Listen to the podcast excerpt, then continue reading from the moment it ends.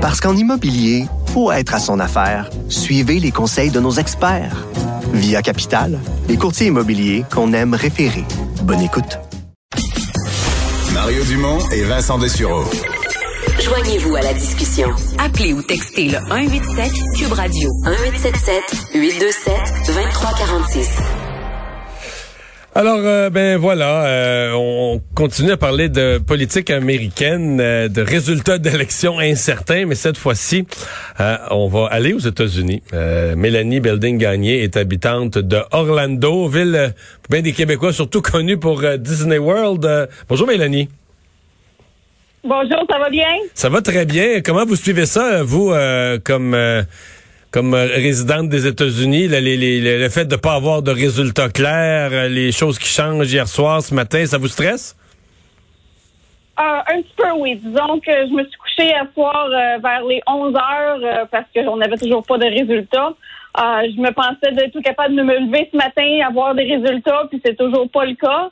Et puis, euh, ma télévision est, ouverte dans, mon bureau à, la maison présentement toute la journée, puis il est presque 5 heures, puis on n'a toujours pas de nouvelles. Alors, euh, c'est très stressant. Euh, bon, vous n'étiez pas une, une, grosse fan de M. Trump, là? Non, pas du tout.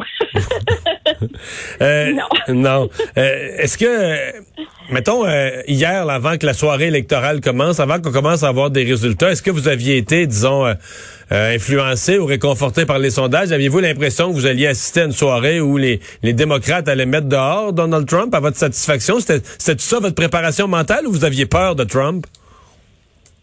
Non, je vais vous, je vais vous avouer très franchement, j'étais, j'étais très apeurée. Euh, le, pays ici est vraiment divisé en, dans le milieu présentement, euh, comme qu'on peut voir aussi avec les résultats qui commencent à rentrer tranquillement. Euh, je me, je, m'attendais pas à ce que ça soit une soirée assez facile, qui pourtant me passait aussi que tous mes ma famille et mes amis aussi étaient très stressés au niveau du résultat parce que je pense qu'on n'est pas très certain à ce moment-ci de qu'est-ce qui était pour se passer. Mm-hmm. Euh, là, êtes-vous rassuré? Avez-vous l'impression, euh, si vous voulez plus Trump, avez-vous l'impression que c'est en train de glisser avec le vote par euh, la, par la poste qui est compté? Ça va être serré, mais que vous allez avoir Joe Biden comme président. Devenez-vous confiante? je peux dire que je suis un peu plus confiante présentement, sauf que je suis quand même un peu apeurée. parce que la même chose est arrivée il y a quatre ans avec Clinton, qu'on pensait que c'était pour Clinton qui était pour être gagné, puis à la dernière minute, tout a changé. Alors, euh, je pense que je suis un peu plus sur mes gardes cette fois-ci encore là. Je veux pas, euh, je veux pas célébrer trop d'avance. Bon, euh, vous avez, vous parlez d'un pays divisé. Vous l'avez vécu vous-même là. Vous avez l'impression que le la, la, la, politique divise le pays comme comme jamais? Oh oui, oh oui. Je pense que c'est une des pires élections, je pense que j'ai pu vivre depuis depuis que je suis ici. Euh, c'est vraiment divisé, puis c'est vraiment, c'est pas facile de, de, parler aux gens maintenant. Euh, tout le monde a une opinion, euh, tout le monde te juge. C'est pas facile. Hmm. C'est ouais, je comprends quand vous dites tout le monde a une opinion, mais c'est une chose d'avoir une opinion. Ce qui semble s'être perdu aux États-Unis sous Trump, c'est le respect de l'opinion de l'autre. Est-ce que je me trompe? Non, vous vous trompez pas du tout. Euh, non, c'est, le monde ne parle pas autant qu'il parlait avant parce que tout le monde a peur de leur réaction ou que désolé de le faire, mais qu'il y ait, un, revolver qui sort ou quelque chose du genre parce que quelqu'un qui a dit quelque chose qui ne devrait pas être dit. Que peut-être là quelques années, on aurait pu faire la même chose, puis ça aurait été pas mal différent. Ouais. Mais est-ce qu'on est encore autour de vous? Est-ce qu'on est encore démocrate ou républicain, ce qui est le cas depuis euh, des, des, décennies, des siècles? Où on est rendu pro-Trump ou anti-Trump. Est-ce que c'est pas ça la polarisation douloureuse? C'est-à-dire que être démocrate, être républicain, c'est comme euh, un ensemble d'idées, un certain programme, une façon de, regarder la vie ou l'économie. Mais le pro et anti-Trump, c'est plus euh, c'est plus dur comme prise de position. Est-ce que c'est ça qui s'est passé?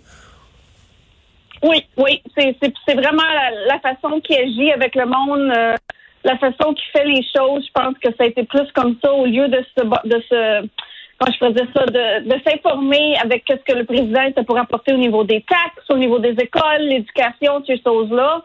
Euh, c'est pas le cas dans, dans, dans ces temps présentement. Hmm. Et dans votre État, en Floride, euh, ça a été Trump, même plus fort que la dernière fois? Oui, euh, pour une fois, je peux dire que je suis fière de mon État euh, en Floride, comparément aux dernières années, que ça a toujours été la Floride qui était les derniers ou que les comptes étaient pas corrects. Euh, cette année, on a, au moins, on a au moins bien fait ça. Ah, les résultats Euh, rentraient vite. Encore des résultats. Les résultats ont rentré très vite, quand même déçus des résultats qui s'en sont passés, mais pareil, au moins, on était capable de, de faire un État puis de faire un, un, un, un pas d'avant euh, avant d'autres d'autres États aussi. Ouais, de faire le comptage correctement. Mais comment vous expliquez? Il y, a, il y a des gens, ce matin, euh, ici, nos collègues de, de TVA, euh, allaient dans la, dans la rue, puis il y, y a bien des Québécois dont la réponse, c'est, tu sais, ils suivent pas la politique américaine de si près, mais ils peuvent pas s'expliquer. Ils disent, un, un peu comme vous, ils disent la, la façon d'être de Donald Trump, la façon de s'exprimer, de traiter les gens, le manque de respect, euh, le cirque que ça crée. Les gens, les gens peuvent pas s'expliquer que des Américains aient voté pour lui là, au point que ce soit si serré.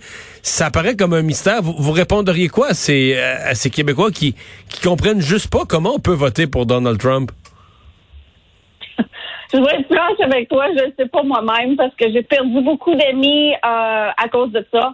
Euh, Ah oui? du, monde que, ou non, qui supportait les immigrants. Puis moi, d'un côté, j'en suis une immigrante. Euh, je suis venue aux États-Unis du Canada, puis je me suis fait mettre dans le comme dans le même dans le même assiette que tout le monde, pour dire. Puis tu sais, je suis pas une mauvaise personne pour autant. Euh, j'ai perdu beaucoup d'amitié, j'ai perdu beaucoup d'amitié, j'ai perdu de la famille aussi euh, que, qui, ne- qui ne comprenait pas que partir. Moi, j'ai, moi, je suis gay, j'ai une femme, j'ai deux enfants, et puis, tu sais, euh, si vous allez voter pour Trump, ça veut dire que tu n'as pas de respect pour ma famille, tu n'as pas de respect pour ma propre vie présentement. Euh, fait que c'est pas facile. C'est vraiment pas facile de comprendre pourquoi le monde supporte Trump. Euh, puis c'est dur à expliquer. Ouais.